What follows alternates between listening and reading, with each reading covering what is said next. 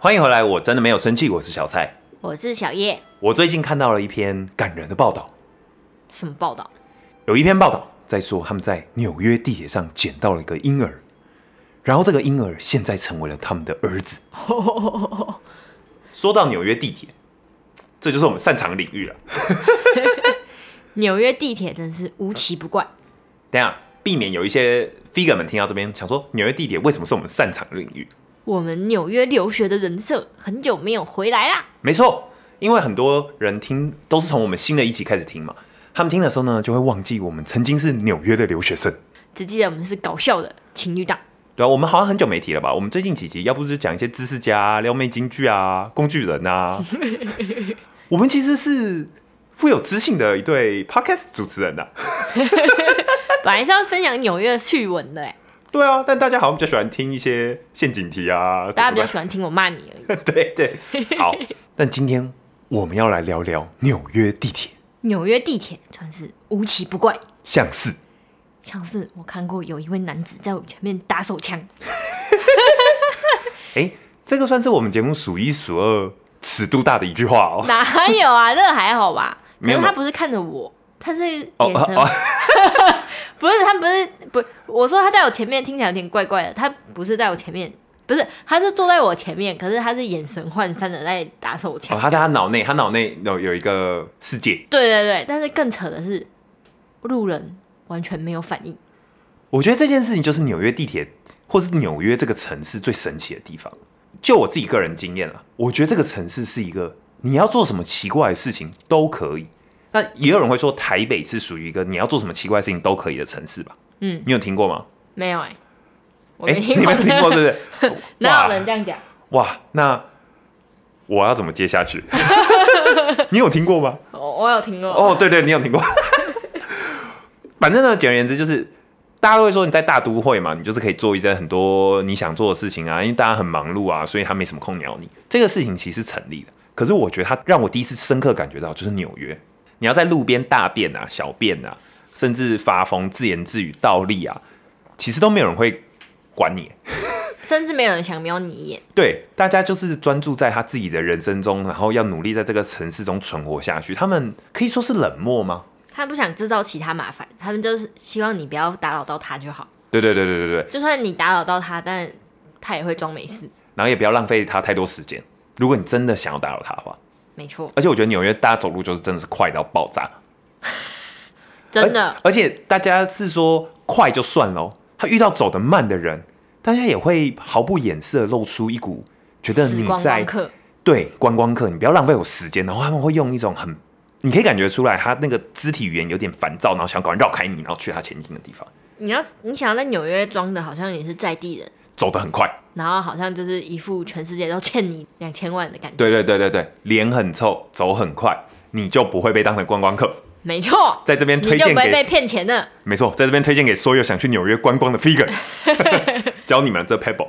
好，回到主题，纽约地铁嘛，为什么我今天要讲？是因为我刚前面说我看过一个感人的报道，就是关于一个捡到婴儿的故事嘛。捡到婴儿，乍听之下好像很很离谱，但一想到是纽约地铁，就觉得还好。对，因为我觉得纽约地铁不像是这种一般其他城市里面的这种大众运输，因为大部分的城市啊，大众运输可能都是近可能二十年、三十年内，或是甚至更近完成的吧，捷运啊或是什么的，所以他们大部分我觉得其实都还算是蛮新的。纽约是百年的吧？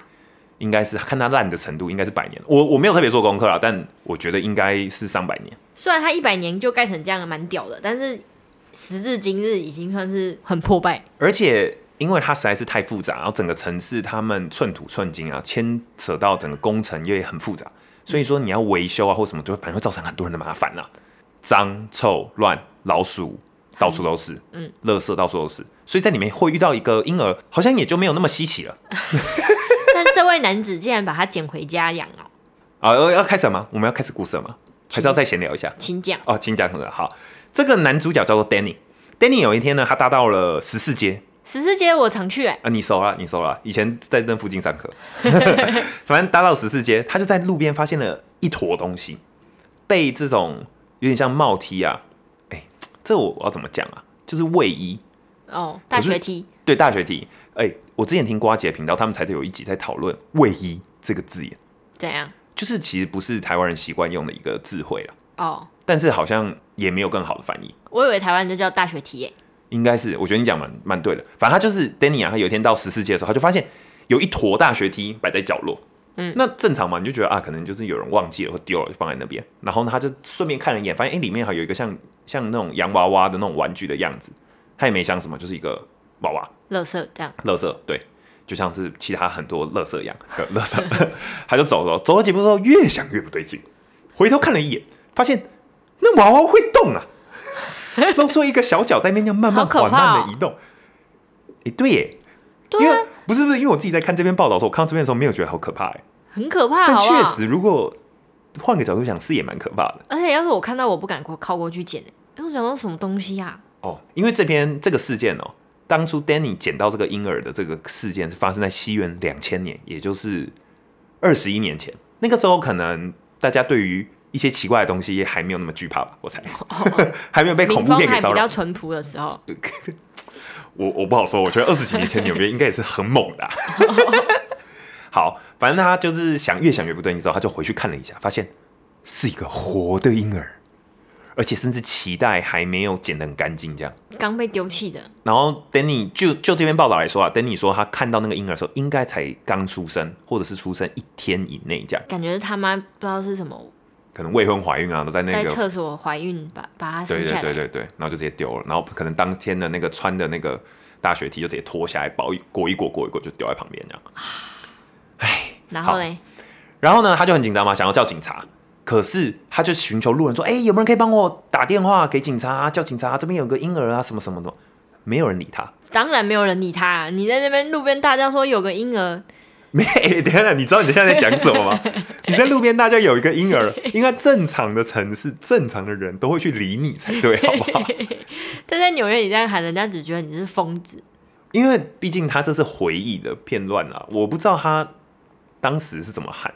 可如果他当时就是歇斯底里，然后一直很焦躁，然后逢人这样贴近你的脸庞，跟你说 有婴儿叫警察，我觉得确实在这个城市很容易被认为是有点精神状况有问题。对，绝对不会有人要努力。而且毕竟纽约地铁上精神状况有问题的人，说真的很多。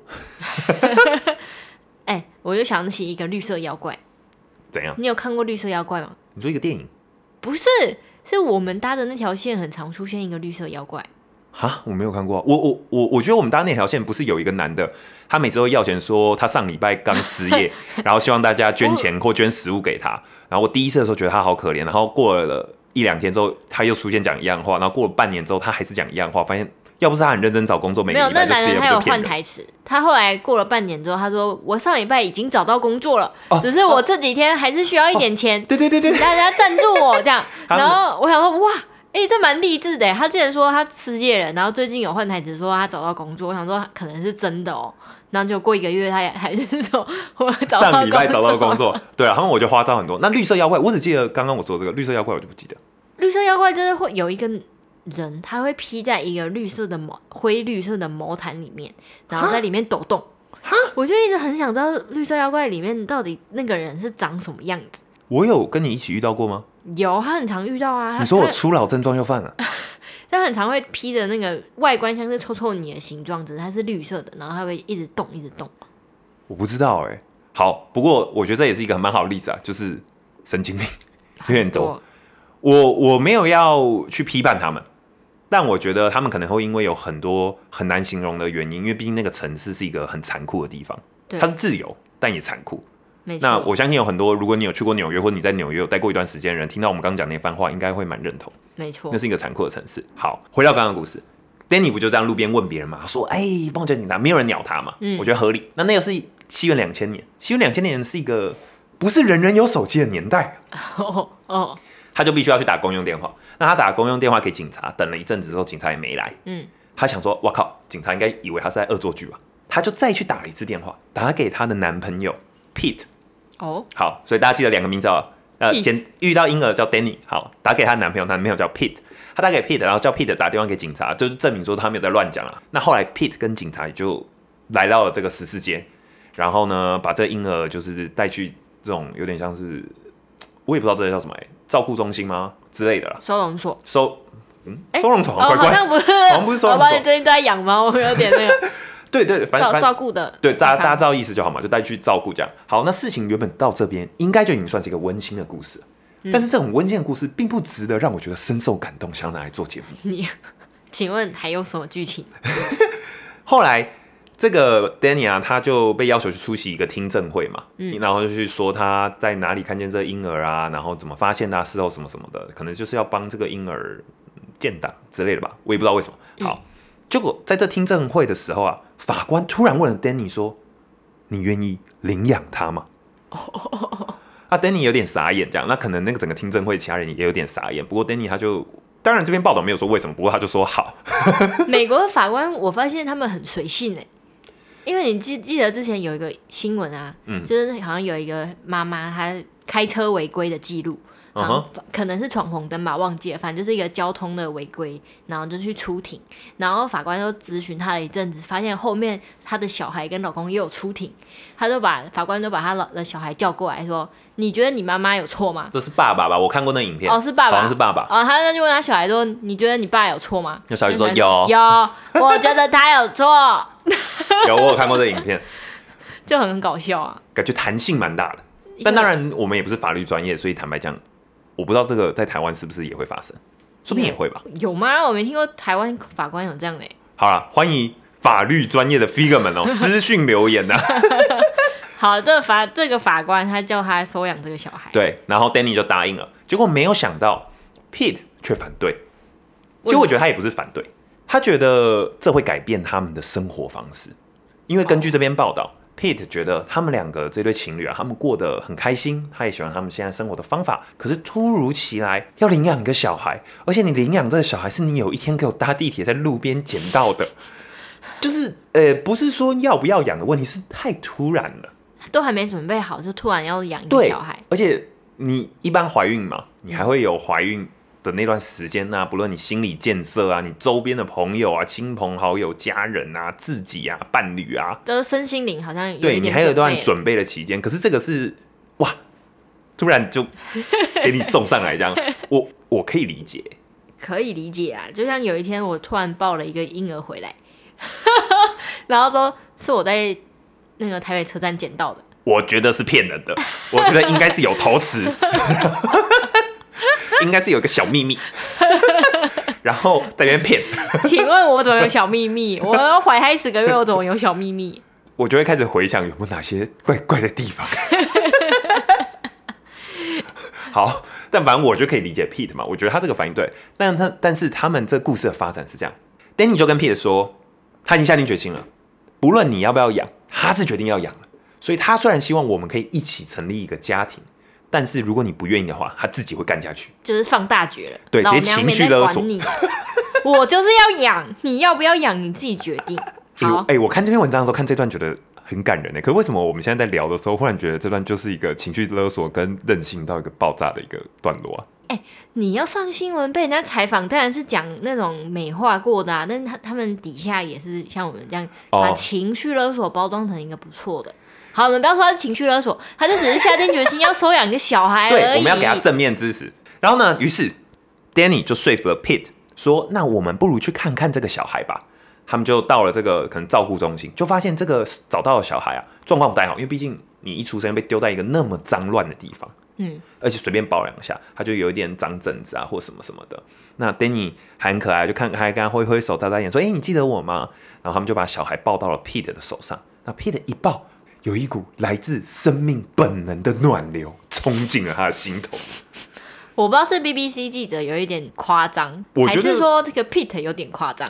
这不知道哎、这可能要问这些反正他的父爱就是大喷发了。哎、没有，我觉得应该是真的吧。就跟很多爸爸，然后他们就是拿第一次抱到婴儿的时候，都会感动到不行，或者是妈有妈吗？我怎么听我朋友说，她的老公就是在产房的时候抱到婴儿，觉得很恶。为为什么我看的都是善良的故事？我看的都是大家不都是说抱的时候就忽然觉得这个就是生命的重量啊？哎、但我也蛮好奇的，因为我不是一直有时候会问你说，如果我生小孩的话，你敢不敢跟我一起进去嘛？我敢啊！啊，我们不就哎、是、你现在敢哦、我敢啊！你你只我明就一直都说敢，我还说我会拿摄影机进去拍啊，你只叫我到血就晕倒吗？哦，对我是见到血晕倒，啊不是我是见到我自己的血才会晕倒。没有，你见到我的血，你也会晕倒。哦，好好，算了算了我一定要跟大家讲，你有多怕血，因为有一次我记得我们在也哎、故事有相关，在纽约发生的。我也是纽约地铁上，我想说，嗯好没有，好没关系，你讲。在纽约有一次，你就自己踢到床角，然后你的啊，不是不是，有一次你把灯管给打破了，哦，我知道你在说了。然后呢，那个玻璃碎片就刚好落在你的布鞋里面。我我讲了，我讲我讲，因为这是我自己发生，我记得嘛，就是有一天我在收拾我的家的时候，然后有几个旧灯泡嘛，嗯，我就把它想把它丢掉。那因为我很贪心，一次拿我一次拿很多东西，我就想一趟完成嘛，我就拿了很多，就盯一下就好。就没想到到的时候，那个灯泡掉到地上，它变成碎片，其中几块碎片呢，就掉进了我的鞋 子里面，我就直接脚就踩下去了。而且刚好因为你不想穿袜子，你想说对离得很，近，因为很近，我就直接鞋就直接穿，我就我就踩进去嘛，我就觉得说好痛，你就被玻璃刺到？了。对我就觉得好痛，那我就立刻把我的脚拔从鞋里拔出来嘛，嗯。上面就插几根碎片，那我就想说我要把那个碎片把从我脚里拔出来啊，不然怎么办？很痛嘛，嗯。我就把它拔出来的时候割到自己的手。我就是脚，你知道这个画面是那种脚，你的脚就觉得说啊好痛好痛，然后手去摸啊手割到手割到，就是一个这这么荒谬。然后我在那边，然后我就赶快把东西丢一丢，然后我就立刻像步履蹒跚的跑回了我们的住处，然后我就跟小叶说，我流血。我流血了。然后我见因为我在煮饭哦，对然后我说到底是发生什么事，怎么突然倒个垃圾流血了这样，对然后就赶快冲出来看，然后就发现他倒在床上，对，我就说我我我脚好痛，手也受伤了。然后然后我一看那个脚根本就只是超级就是很浅呐、大概零点零零一毫米的没有，可他就他就是有流血嘛。然后我就看了我的伤口，看一看之后，我就我记得我就跟你说我要晕倒我，要晕倒，因为我那个时候眼前呢、就开始变成那个杂讯，你知道吗就是？你看到血，你突然眼睛变杂讯，对不对？哎，不知道大家有没有晕倒的经验？我觉得晕倒分白白走，血晕，但是我那次的晕哦，是你眼睛像是杂讯，就像你电视断讯，忽然没有讯号，它会变得有那种灰灰灰白灰白的杂讯一样，我眼前就逐渐变杂讯，我就感觉到不行了，要晕倒，我就跟小叶说。我我要晕晕倒了，我就直接倒在床上，就呃，然后手指跟脚都在就流血这样。好，我就很怕血。你为什么讲到这个？哦，我们在讲抱婴儿的感动，从报应的感动讲到这里。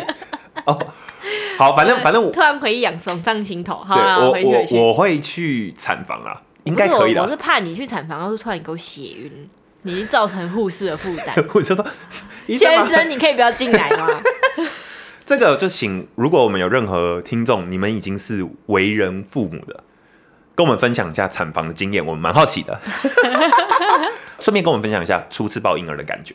回到故事，Pete 他就抱了，他据他的说法，他就是感动嘛，然后他就是改变了心意，他们就决定要真的认真领养这个小孩。嗯，那他们也帮这小孩取名叫做 Kevin，纪念这个 Pete 一个早夭的哥哥。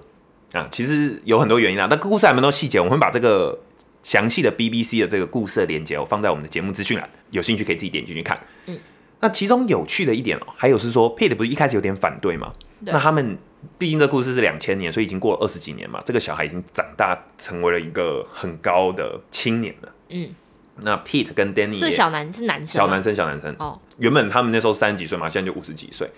那这记者访问 Pete 的时候，Pete 就说，直到他的儿子进入了他的生命，他才真正的理解到这么深刻的爱是存在在这个世界上，他才真正的了解到。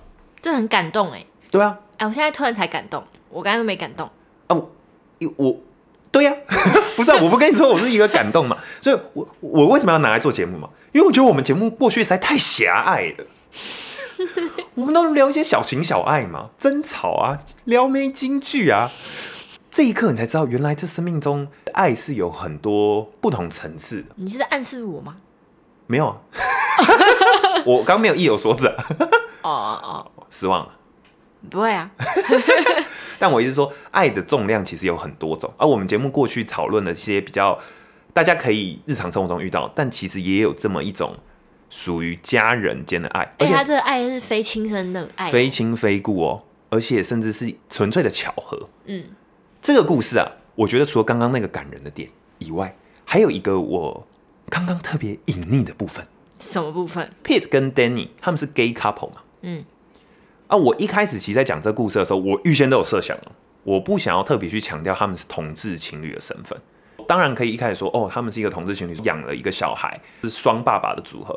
我当然也可以采取这个路线去论述这个故事，我觉得应该也会有人喜欢。可是我不想讲，是因为我觉得爱的本质就是爱，它跟你是异性恋夫妻还是同性恋夫夫妻妻，我觉得一点关系都没有。那我不想要强化大家对于这种东西的刻板印象，所以我就刻意隐匿，那现在的又提起是，想要炫耀。哎没有啦，我只这想要特别讲一下，因为我觉得我自己在看这个故事的时候，我觉得真的我很感动，而且我很感动是那个他们这种父子的这种纯粹的感情，就是纯粹的爱。真的是纯粹耶，没有任何一个人理论上一定要帮助这一段关系中的哪一个人。好，我们回到纽约地铁的部分。还有哪些离奇的事情？我记得我自己遇过最荒谬的一次经验，是有一次我赶时间要去上课，就冲进了我们这附近的地铁站。我一进去就想说，啊干，哇塞，超臭！你就是挑那个人很少的车厢坐，好，哎、这边这边先讲一下，怕大家不知道，就如果你去搭纽约地铁，就会像是这世界上所有的大众运输工具一样，一定会有爆满的时候嘛。可是纽约地铁有时候会有个神秘的现象，就是会有第一节车厢爆满，第二节全空，第三节、第四节、第五节爆满。就是十台车厢都全满，但是其中有一车厢是空的。，那像假设我们在台北，我们就会觉得说，哎、那自然而然你当然进空的啊、你可以坐位置啊，很爽啊。我还会从第五节跑到第二节。对啊，一定是会这样。子嘛。可是，在纽约你不能这样子。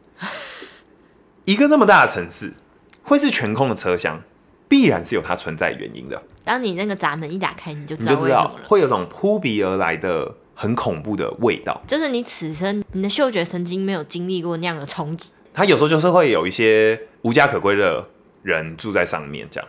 但当然，一个我觉得在城这个城市里面，你会经历很多难以想象的原因，导致你被这个城市给淹没，然后必须住在地铁上面。嗯但这我们不不是要讨论啊，但我们也同理他们有他们的可怜的地方。对。但另外一回事是，那个味道真的是有点太冲击。那我趁着地铁门快开出去，我赶快冲冲冲到隔壁车厢。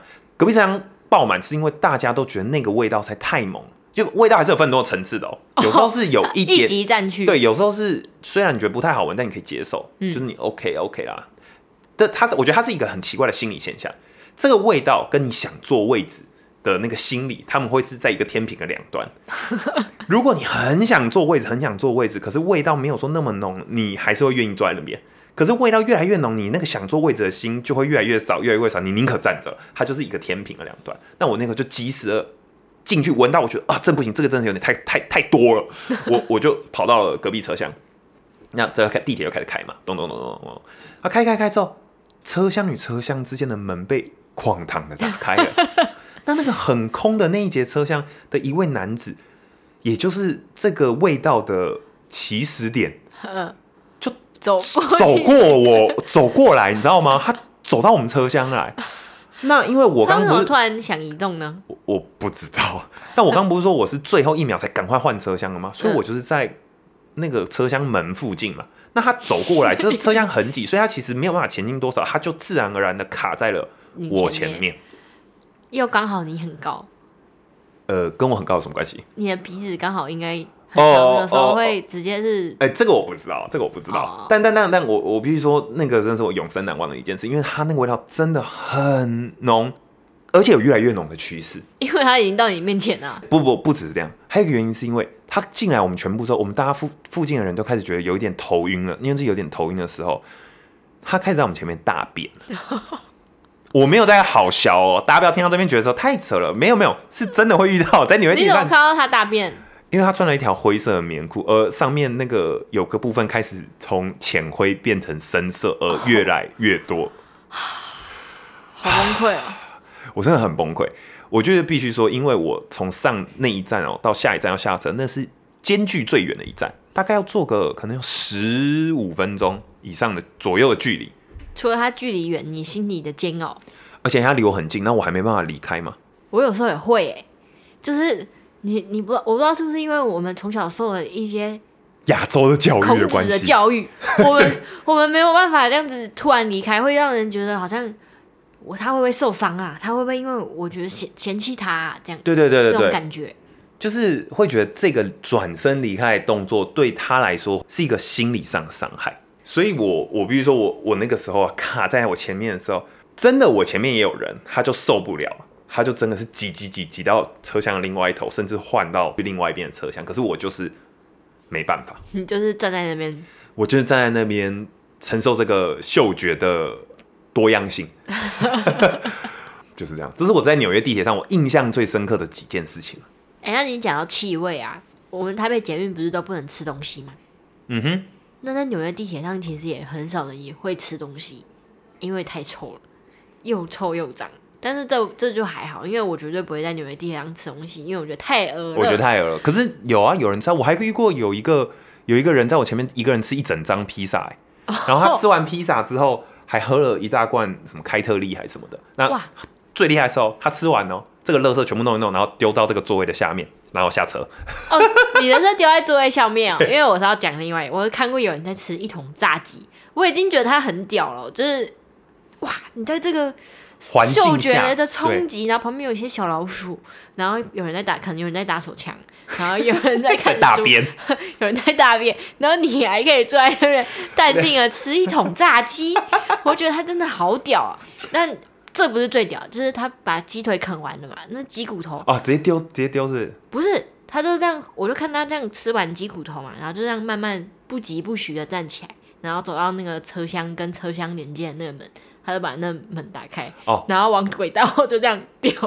所以我觉得为什么这就是纽约地铁里的老鼠可以变这么又肥又大的原因吧？没错啊，资源很丰富哎、我也有遇过有人在那个车厢与车厢间的中间直接尿尿，因为纽约地铁有时候会卡很久嘛，他他没来由的，不论是几点，什么原因你也不知道，他就是突然给停下来。嗯，他这个一停，他什么时候恢复你也不知道，所以你可能明明三十分钟左右的地铁车程，突然就会变成五十分钟。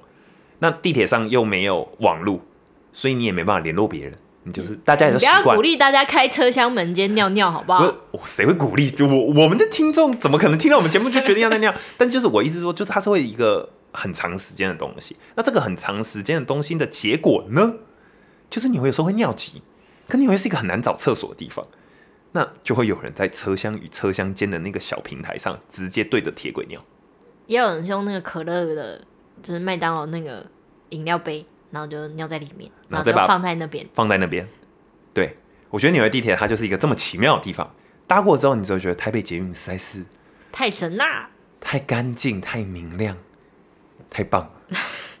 但但我必须说，我当时在纽约的时候，我很讨厌纽约地铁。可是回来之后，我就意外的有点想念，你会想念，我有点想念那个上面那股自由的味道。呃，所谓的自由的味道，应该是指说你爱干嘛就干嘛。他真的很自由，他也开得很自由哎。因为我今天录这集的时候，我有查了一下，嗯，你知道纽约地铁的准点率，三年前是六十八 percent，就是每十台可能会有六点八台是准时的是。准时的，剩下全部都是不准时的。那我觉得这数据可能高估哦。然后什么新加坡啊，然后香港这些，他们的准点率都是差不多九十到一百。啊，反正就是一个任性的地铁啊。我有一次，我就是平常因为我们家就是搭，我们家是底站嘛，所以我们就是从那那一站直接搭，嗯就不用换车，就会到学校。那那一天呢，我不知道为什么那那条线它开一开，突然就换线了，然后也没跟大家讲。就比如说，它本来是淡水线，它开一开要变板南线，他突然就任性的变板南线了，然后就不知道把我载去哪里了欸、哎、我我不知道、还是我出了好正当犯了？为什么不知道你有发生过这事情？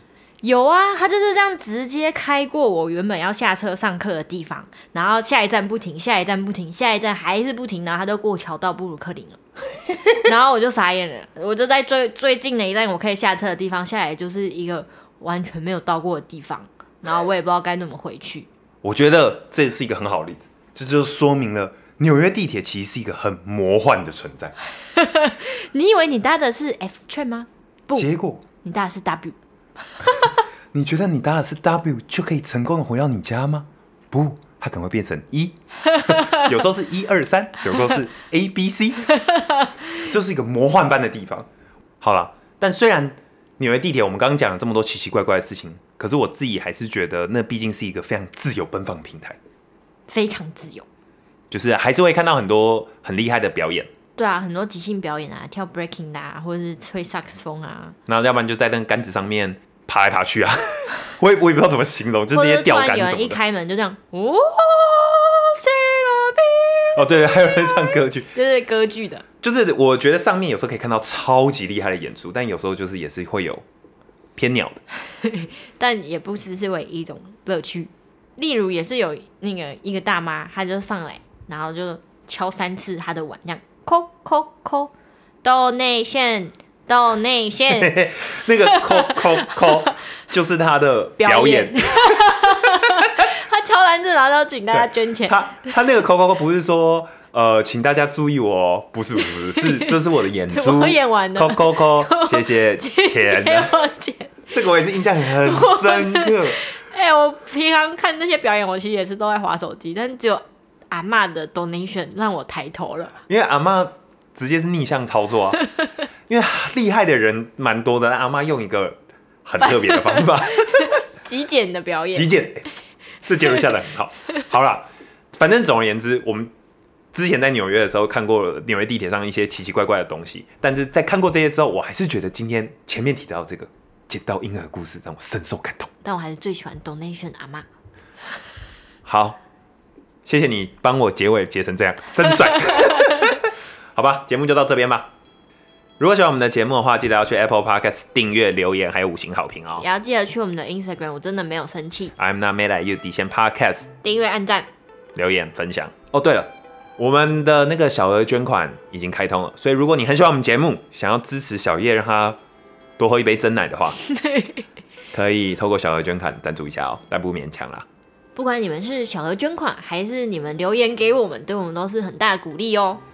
没关系，呃，没错，持所以 没关系，没错，持续的收听也是一种最大的鼓励哦。那就这样吧，拜拜。拜拜。